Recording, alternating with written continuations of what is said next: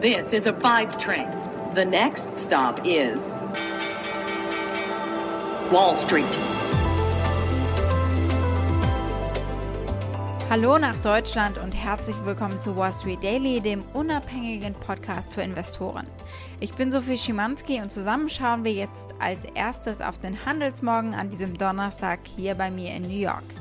Es ist ein sehr positiver Morgen. Alle Barometer starten im Plus in den Handelstag. Hier gab es neue Daten aus dem Einzelhandel und die zeigen, die jüngsten Stimulus-Checks sind direkt in den Einzelhandel geflossen. Die Einzelhandelsumsätze stiegen im Monatsverlauf um 9,8 Prozent nach einem Rückgang von 2,7 Prozent im Februar. Also es hat sich hier deutlich entspannt an dieser Front.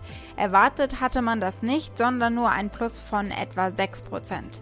Und damit ist das sogar jetzt der beste Monat für den Einzelhandel gewesen, seit dem Gewinn von 18,3 Prozent im Mai 2020. Damals gab es die erste Runde der Stimulus-Checks. Ein separater Bericht vom Donnerstagmorgen zeigt, dass die erstmaligen Anträge auf Arbeitslosenversicherung auf den niedrigsten Stand seit März 2020 gesunken sind. Das Arbeitsministerium meldete für die Woche zum 10. April 576.000 neue Arbeitslosenansprüche. Von Dow Jones befragte Ökonomen hatten insgesamt 710.000 erwartet. Der gestrige Handelstag strahlt in den heutigen natürlich aus, nämlich mit dem Börsengang von Coinbase. Ist das der neue Goldrausch, von dem viele in der Finanzbranche sprechen? Ja, wir haben einiges vor in der Sendung. Impulsgeber, wir haben einige. Gestern haben wir einige Großbanken schon vorgelegt. Heute geht es dann munter weiter, zum Beispiel mit der Citigroup. Die Zahlen von der Bank of America und von PepsiCo. Gucken wir auch noch drauf. Wir fangen an mit dem Börsengang von gestern, Coinbase.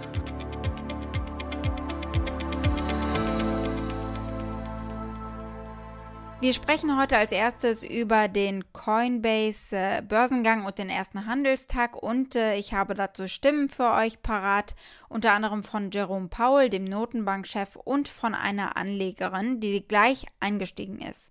Wir schauen als nächstes auf den Getränkekonzern PepsiCo, da gab es Ergebnisse und wir schauen mal, wie die ausgefallen sind. Dann gab es Zahlen von der Bank of America und auch hier sieht man, die haben so gut abgeschnitten äh, in den gleichen Bereichen wie Goldman Sachs eigentlich. Und die gleiche Frage hat sich auch bei der Citigroup äh, gestellt. Auch die hat am Morgen Quartalsergebnisse gemeldet. Und auch hier sieht die Geschichte eigentlich ganz ähnlich aus. Die Aktie des Tages ist die von CureVac, weil es da nicht nur Quartalsergebnisse gab, sondern auch Impfstoffnews.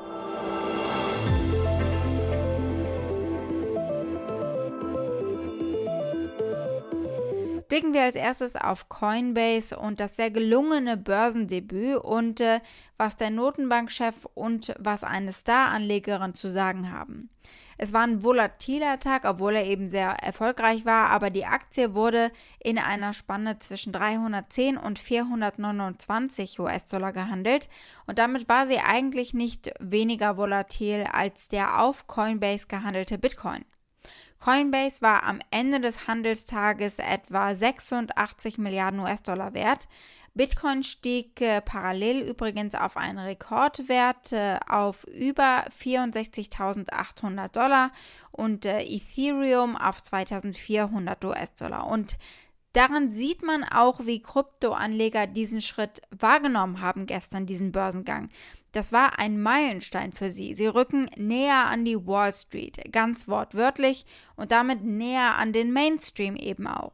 Und wie notwendig das ist und wie wenig Akzeptanz es immer noch auf der offiziellen Seite sozusagen gibt, zeigt eine Bemerkung vom Notenbankchef Jerome Powell gestern, Kryptowährungen seien Vehikel für Spekulation, sagte er in einem virtuellen Interview mit dem Economic Club of New York. Er vergleicht Bitcoin mit Gold und sagt, es ist äh, ein Asset, ein Anlagevehikel, nicht mehr. Es würde nicht für Zahlungen verwendet werden. We think of them more as crypto assets because crypto, what people call cryptocurrencies, they're really vehicles for speculation. No one is using them for payments, for example, like the dollar. What they're using them for is to speculate. It's like, it's a little bit like gold.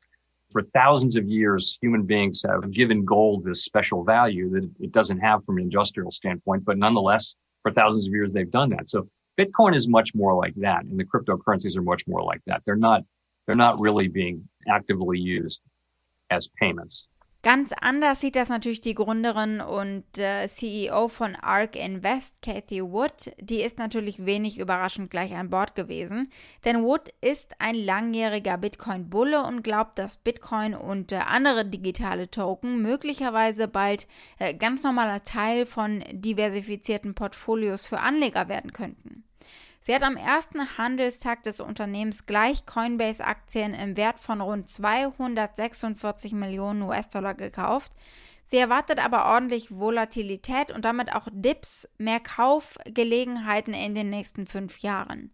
Das Interesse von institutionellen Anlegern könnte bis zu 500.000 Dollar auf den Bitcoin-Preis draufschlagen. Ihre Leitung beim Interview mit Bloomberg TV war nicht sonderlich gut. Bitte entschuldigt das Brummen im Hintergrund. Aber was eine der erfolgreichsten Anlegerinnen derzeit über Kaufgelegenheiten eines neuen Stars am Börsenhimmel sagt, das wollte ich euch nicht vorenthalten. Cathy Wood. You want to talk about volatility, just look at a chart of Bitcoin. There are going to be great opportunities between now and five years to buy on dips, we believe.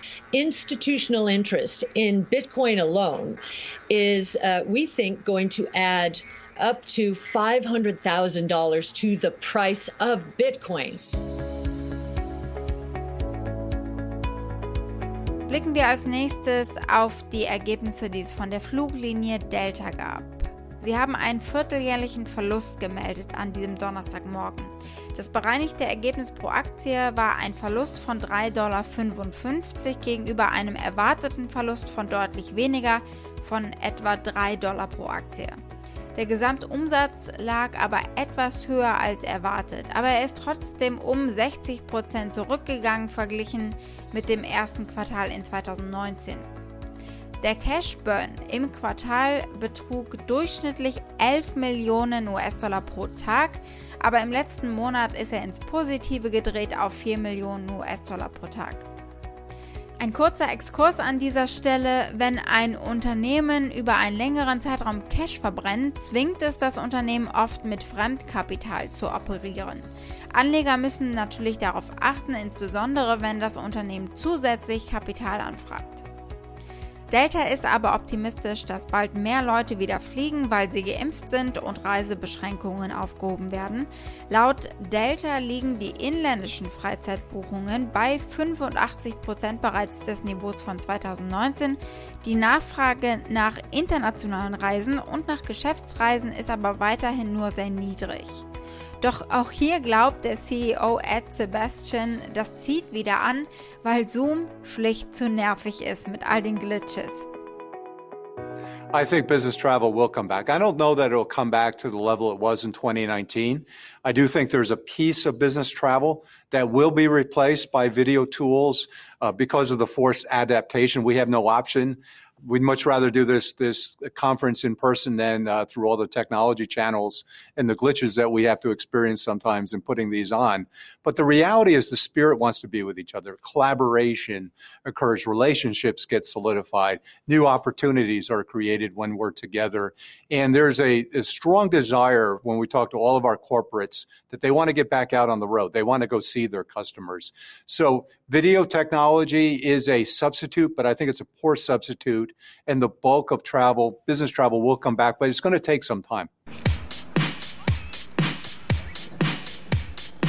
Blicken wir als nächstes auf den Getränkekonzern und Coca-Cola-Konkurrenten PepsiCo. Die meldeten am Donnerstag Quartalsergebnisse, die die Schätzungen der Analysten übertroffen haben. Und weil das nur jetzt und nur hier passt, nutze ich die Chance, den vielleicht coolsten PepsiCo-Werbespot ever zu spielen, in der Pepsi sich Michael Jackson eingekauft hat, um den Pepsi Generation Song zu singen. Aus den 80ern natürlich.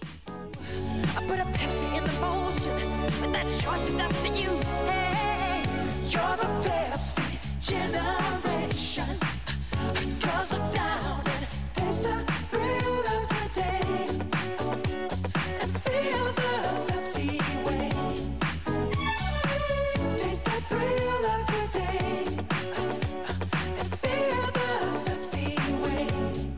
Jetzt, wo ich eure Aufmerksamkeit habe, der Gewinn pro Aktie lag bei bereinigten 1,21 Dollar und 21 Cent. Der Nettoumsatz stieg um 6,8 Prozent auf 14,82 Milliarden US-Dollar und damit haben sie die Erwartungen eben übertroffen. Die Verbraucher haben gerne nach wie vor äh, gesnackt, während sie Samstagabends auf dem Sofa saßen oder Montagmorgen vor dem Rechner. Das Unternehmen verzeichnete ein zweistelliges Umsatzwachstum auch für Bubbly Sprudelwasser und äh, für diesen trinkfertigen Starbucks-Kaffee in Flaschen oder Dosen. Das Unternehmen hat seine Prognose für 2021 beibehalten. Die erwarten ein Umsatzwachstum im mittleren einstelligen Bereich und ein währungsbereinigtes Ergebnis je Aktie im hohen einstelligen Bereich. Pepsi prognostiziert starke Umsätze mit seiner nordamerikanischen Getränkeeinheit, da immer mehr Verbraucher Restaurants und Kinos wieder besuchen, nachdem die aufmachen. Äh, aber dafür könnte natürlich die Nachfrage nach Quaker Foods Produkten nachlassen, also alles, was die Amerikaner so zu Hause essen, zum Frühstück zum Beispiel Oatmeal.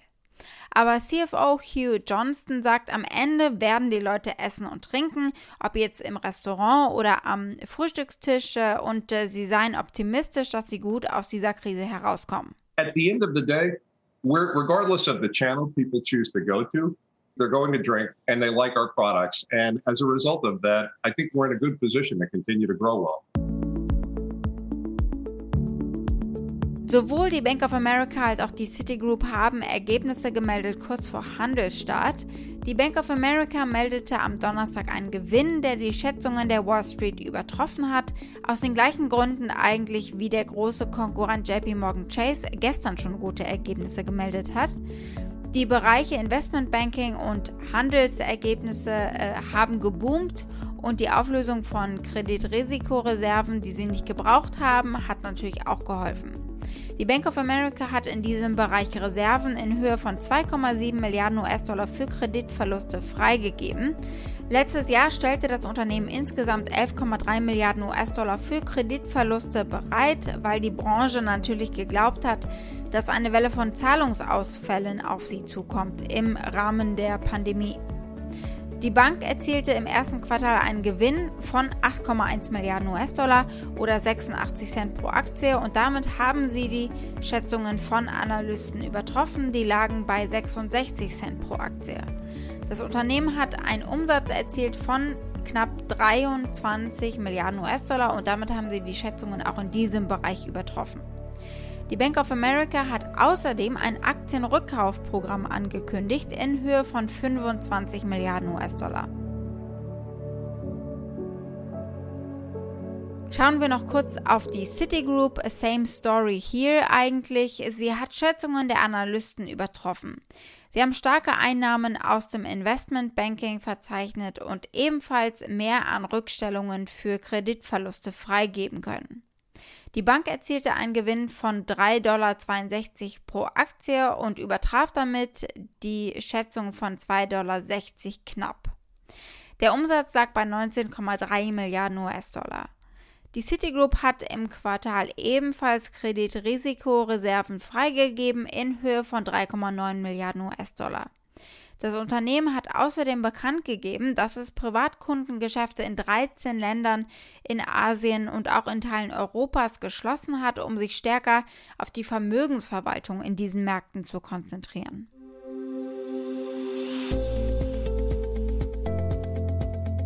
Unsere Aktie des Tages ist die von CureVac, die haben Quartalsergebnisse gemeldet.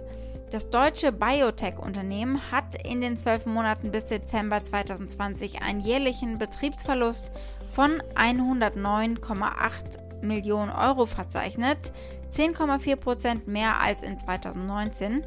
Der Jahresumsatz betrug knapp 49 Millionen Euro. Am Donnerstag hat das Unternehmen außerdem mitgeteilt, dass sie mit ihrem Impfstoff in der Endphase der klinischen Entwicklung sind und dass sie auf einem guten Weg seien, Daten für eine bedingte Zulassung auf der Grundlage der Europäischen Arzneimittelagentur zu bekommen. Im vergangenen Monat hat CureVac ja mit dem Vereinigten Königreich eine Vereinbarung getroffen, 50 Millionen Dosen eines Covid-19-Impfstoffs zu produzieren, der auf äh, verschiedene Varianten auch des Coronavirus abzielt.